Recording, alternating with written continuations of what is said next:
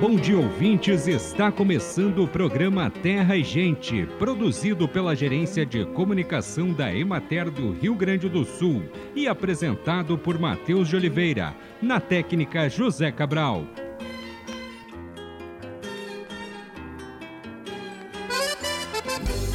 Conforme o último censo do IBGE, aproximadamente 10 milhões de brasileiros possuem deficiência auditiva, o que representa 5,1% da população brasileira. Como se vê, o tema é extremamente importante e há avanços consideráveis na legislação brasileira que precisam ser cobrados efetivamente, como, por exemplo, a inclusão da língua brasileira de sinais como disciplina curricular. A lei brasileira ainda prevê garantias de formação de professores de Libras, uso e difusão de Libras e da língua portuguesa para o acesso das pessoas surdas à educação, formação de tradutor e intérprete de Libras e língua portuguesa, garantia do direito à educação das pessoas surdas ou com deficiência auditiva e garantia do direito à saúde das pessoas surdas ou com deficiência auditiva. É importante que a sociedade se organize e cobre que a lei saia do papel.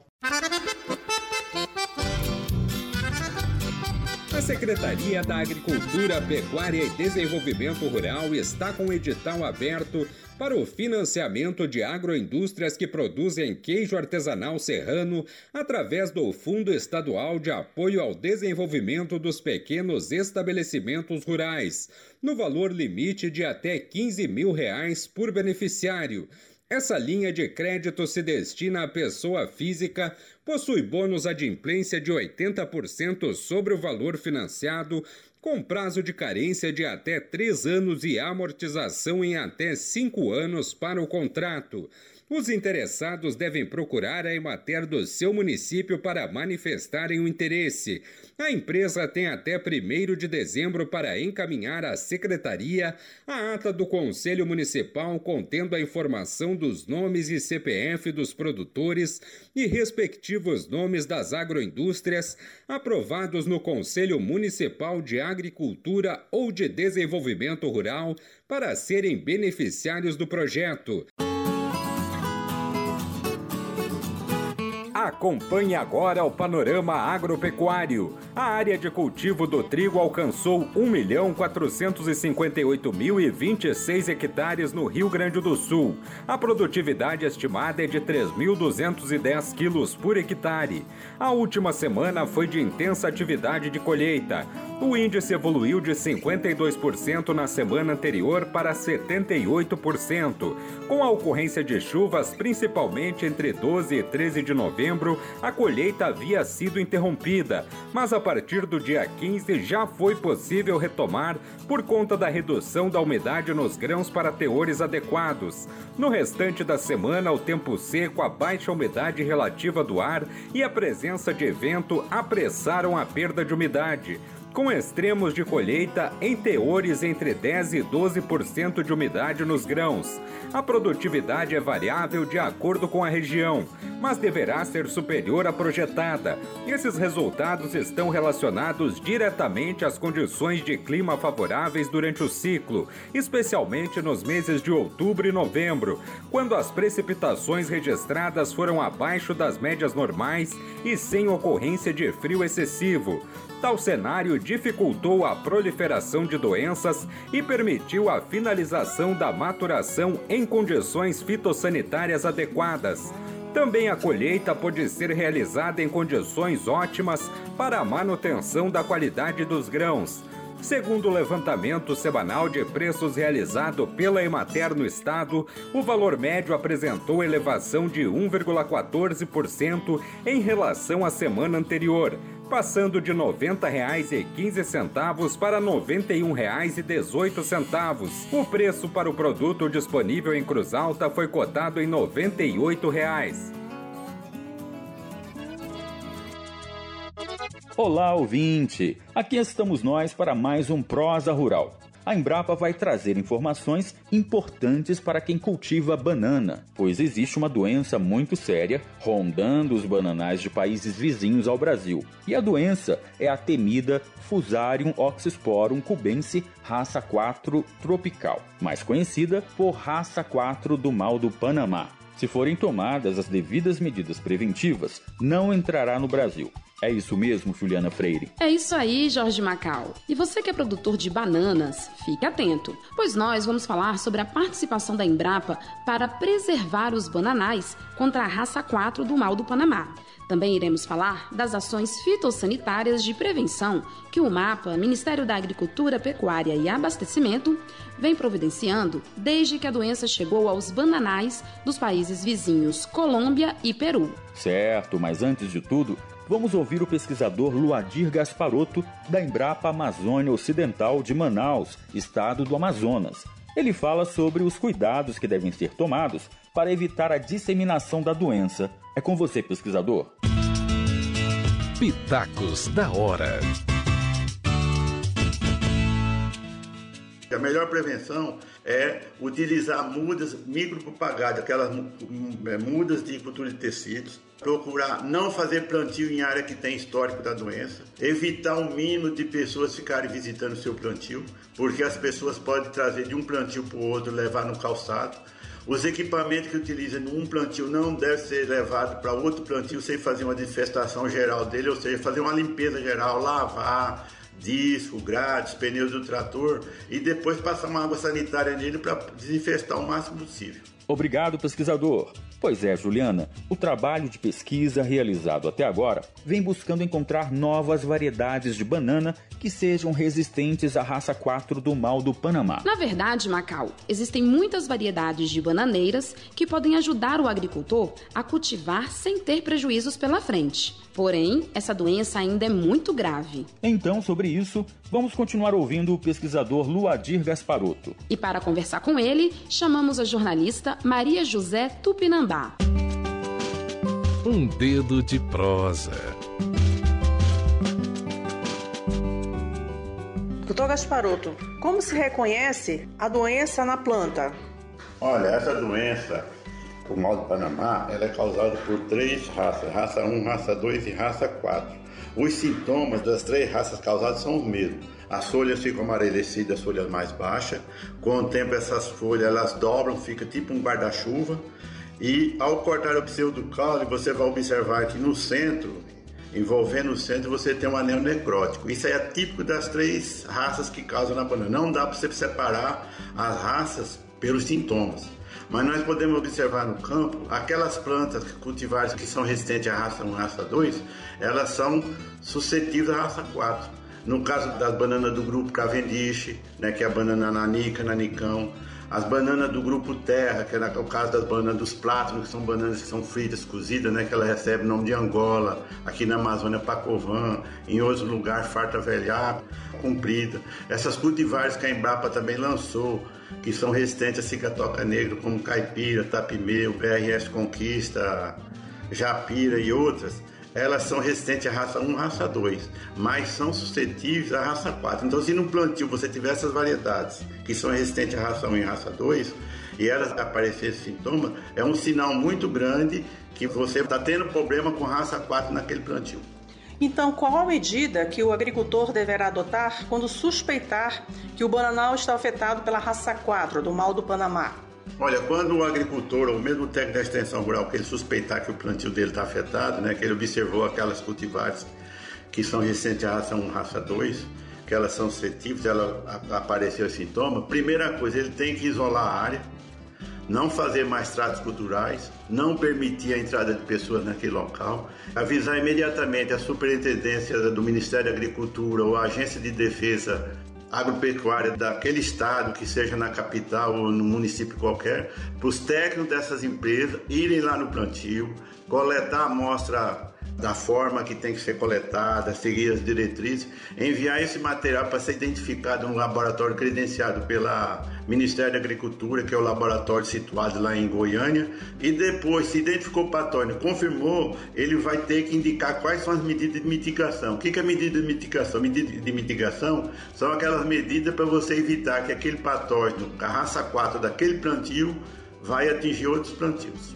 Interessante. Agora eu tenho uma pergunta para o pesquisador Gasparotto. Pesquisador, essa doença, a raça 4 do mal do Panamá, ainda não chegou no Brasil.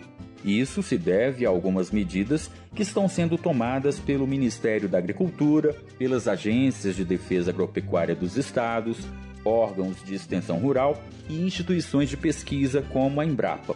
O senhor poderia informar quais são algumas dessas medidas? Olha, o Ministério da Agricultura e os agentes de defesa, principalmente nessa região nossa aqui, que é vizinha da Colômbia e do Peru, onde já a raça 4 está presente, é uma fiscalização para você evitar a entrada de material daqueles países para cá. E não é só de bananeira, não. As helicônias também são suscetíveis à raça 4. Então, a fiscalização rígida para não entrar Outra coisa, outros treinamentos estão sendo feitos também pros, dos outros estados, para os técnicos da extensão rural e mesmo para os produtores, para eles se conscientizarem qual é o problema, como eles têm que fazer um levantamento na área.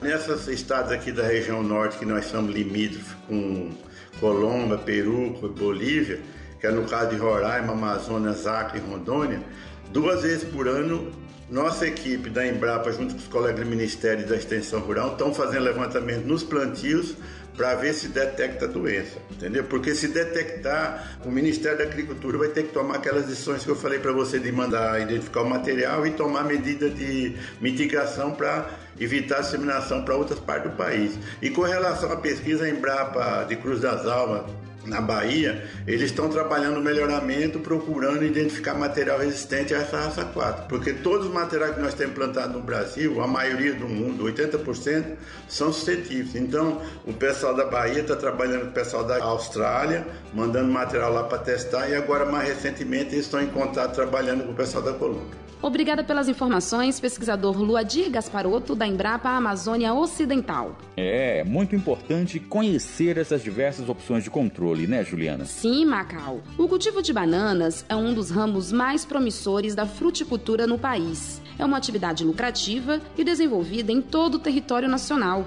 O Brasil é o quarto produtor mundial e sua produção é de 7,1 milhões de toneladas de banana por ano. O Plano Nacional de Prevenção e Vigilância de Fusarium Oxysporum cubense raça 4 tropical tem participação efetiva no controle da entrada da doença no Brasil, pois vem atuando na região de fronteira. É como explica agora Juliana Alexandre, chefe da Divisão de Prevenção e Vigilância de Pragas do Ministério da Agricultura. Ela fala sobre as ações que estão sendo adotadas para impedir a entrada dessa praga no Brasil.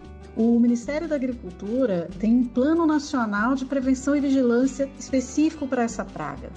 Esse plano ele tem ações de prevenção, considerando que essa praga não se encontra no Brasil, e também ele já é, propõe quais são as ações que devem ser realizadas e aplicadas caso a praga entre no Brasil, caso se encontre um foco dessa praga. Então, as ações de prevenção fitossanitária, elas visam principalmente a atualização das informações sobre as áreas de cultivo de banana, que são as áreas de maior risco, principalmente das culturas que são suscetíveis a essa praga, que praticamente são todos os tipos de bananeira. E com isso, o que, que é preciso fazer na prevenção? Preparar materiais de divulgação com os sintomas para que as pessoas possam identificar os sintomas, é, capacitar os agentes, os auditores fiscais agropecuários, os fiscais estaduais e também preparar a esses agentes e também os agricultores e todo, a toda a cadeia da bananeira, é, da, da, cultura da banana, a, caso haja suspeita da presença da praga. Porque esse é um fungo que ele, ele se dispersa muito rápido, ele produz esporos e que esses esporos é, podem permanecer durante muitos anos no solo. Então, por isso que todos os esforços necessários devem ser realizados preventivamente, porque nós para essa praga não existe controle químico, nem controle cultural biológico, atualmente nada foi eficiente. Ainda estão sendo desenvolvidas variedades resistentes. Não temos ainda nem no Brasil e nem em outros países. Obrigado pelas informações, Juliana Alexandre, do Ministério da Agricultura, Pecuária e Abastecimento.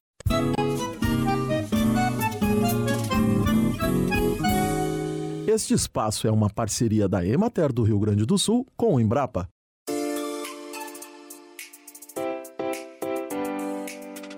E chegou o momento de saúde e ecologia. Você sabia que a cebola é a hortaliça condimentar mais difundida no mundo? Ela apresenta propriedades terapêuticas comprovadas, como a proteção contra algumas infecções do aparelho digestivo, diminuição do nível de glicose no sangue e proteção contra arteriosclerose.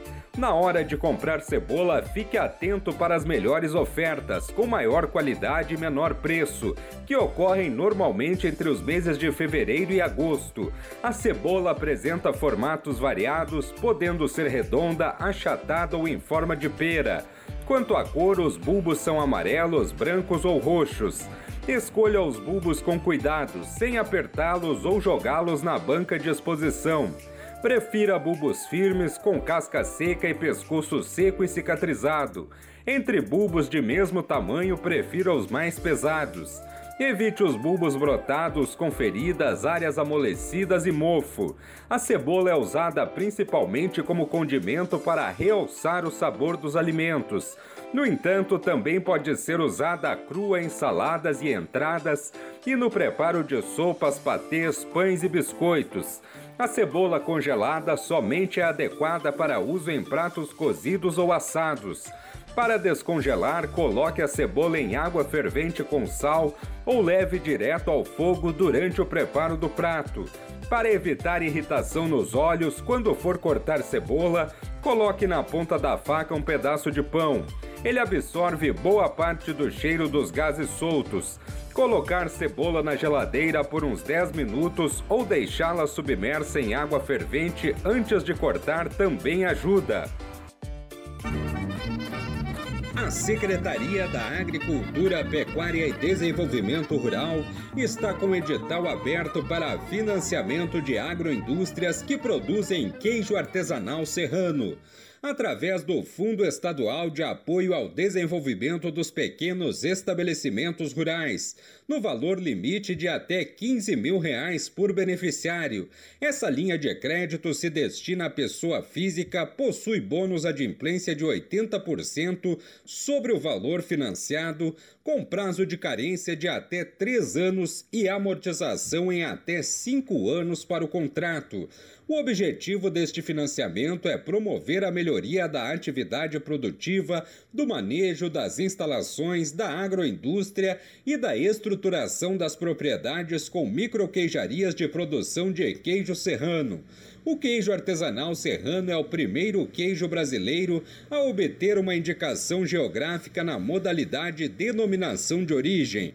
A certificação é concedida pelo Instituto Nacional de Propriedade Intelectual e engloba 16 municípios gaúchos e 18 catarinenses. Os interessados devem procurar a Emater do seu município para manifestarem o interesse. Este foi um recado da Emater.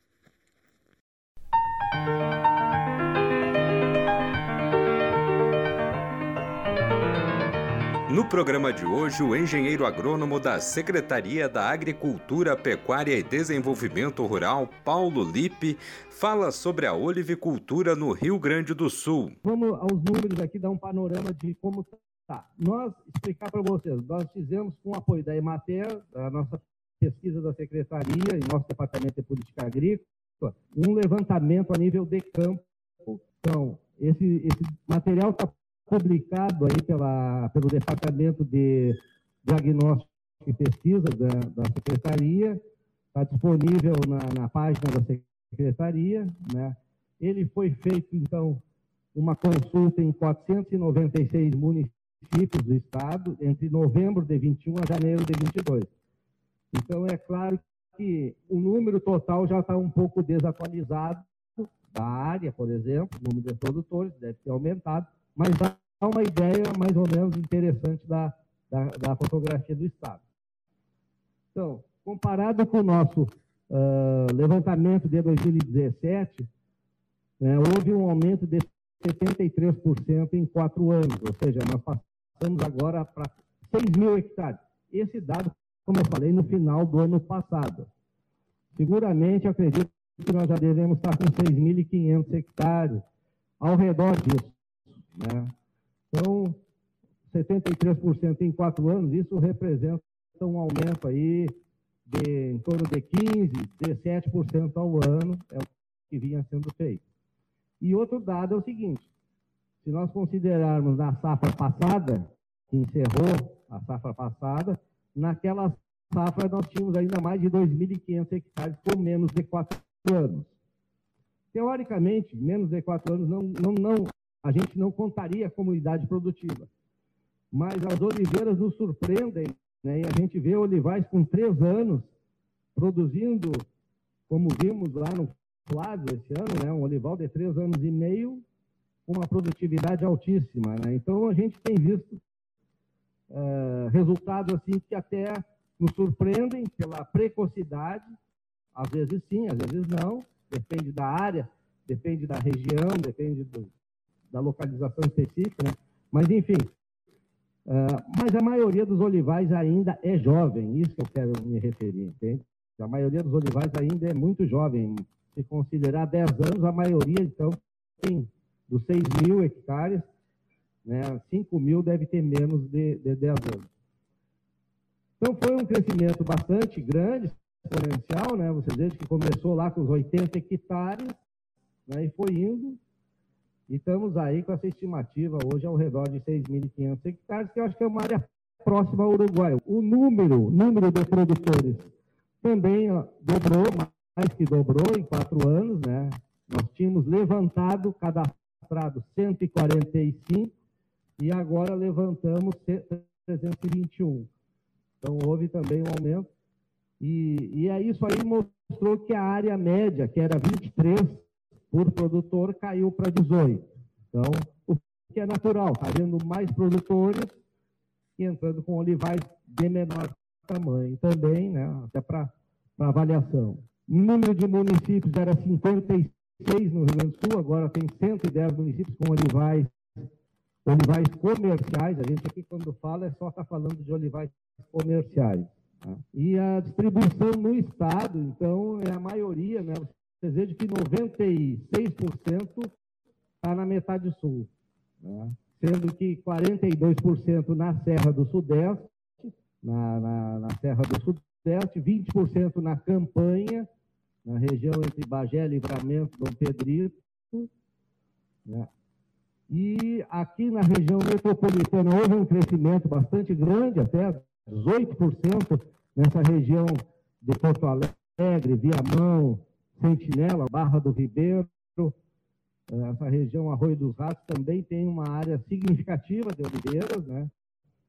E na Depressão Central, 15%, que seria a Cachoeira do Sul e, e municípios ali ao redor de Santa Maria.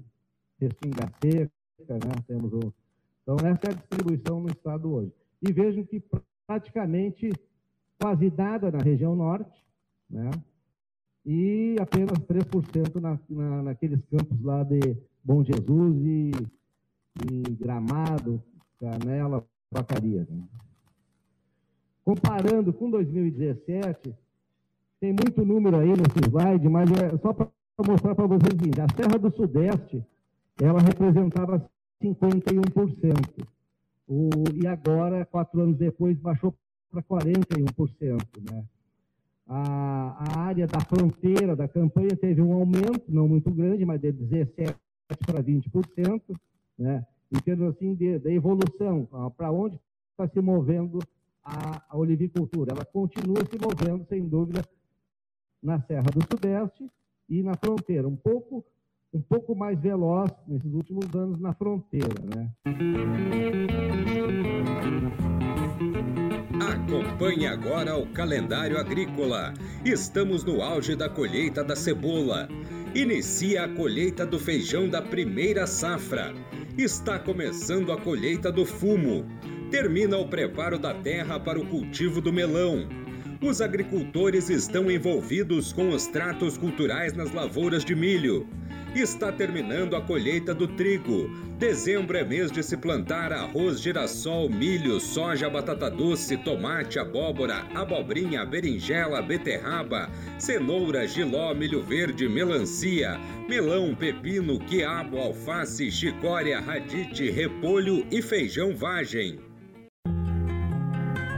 Iniciativa privada, produtores e criadores devem reforçar medidas de biosseguridade das granjas avícolas após a recente confirmação de casos de influência aviária altamente patogênica em aves não comerciais na Colômbia e no Peru. O alerta foi feito pela Divisão de Defesa Sanitária Animal da Secretaria da Agricultura, Pecuária e Desenvolvimento Rural por meio de nota técnica. De acordo com a médica veterinária e fiscal estadual agropecuário da Secretaria, Ananda Kowalski, aves silvestres de vida livre representam a maior ameaça. A doença nunca foi detectada no Brasil, porém o aumento do número de casos em diversos países e sua ocorrência na América do Sul alerta para a atenção redobrada, especialmente devido à migração de aves do hemisfério norte para o sul. O Rio Grande do Sul abriga dois importantes sítios de aves migratórias: o Parque Nacional da Lagoa do Peixe e a Estação Ecológica do Taim. Bem, amigos, hoje nós vamos ficando por aqui. Esperamos por vocês na próxima semana com mais um programa Terra e Gente. Um bom dia para todos.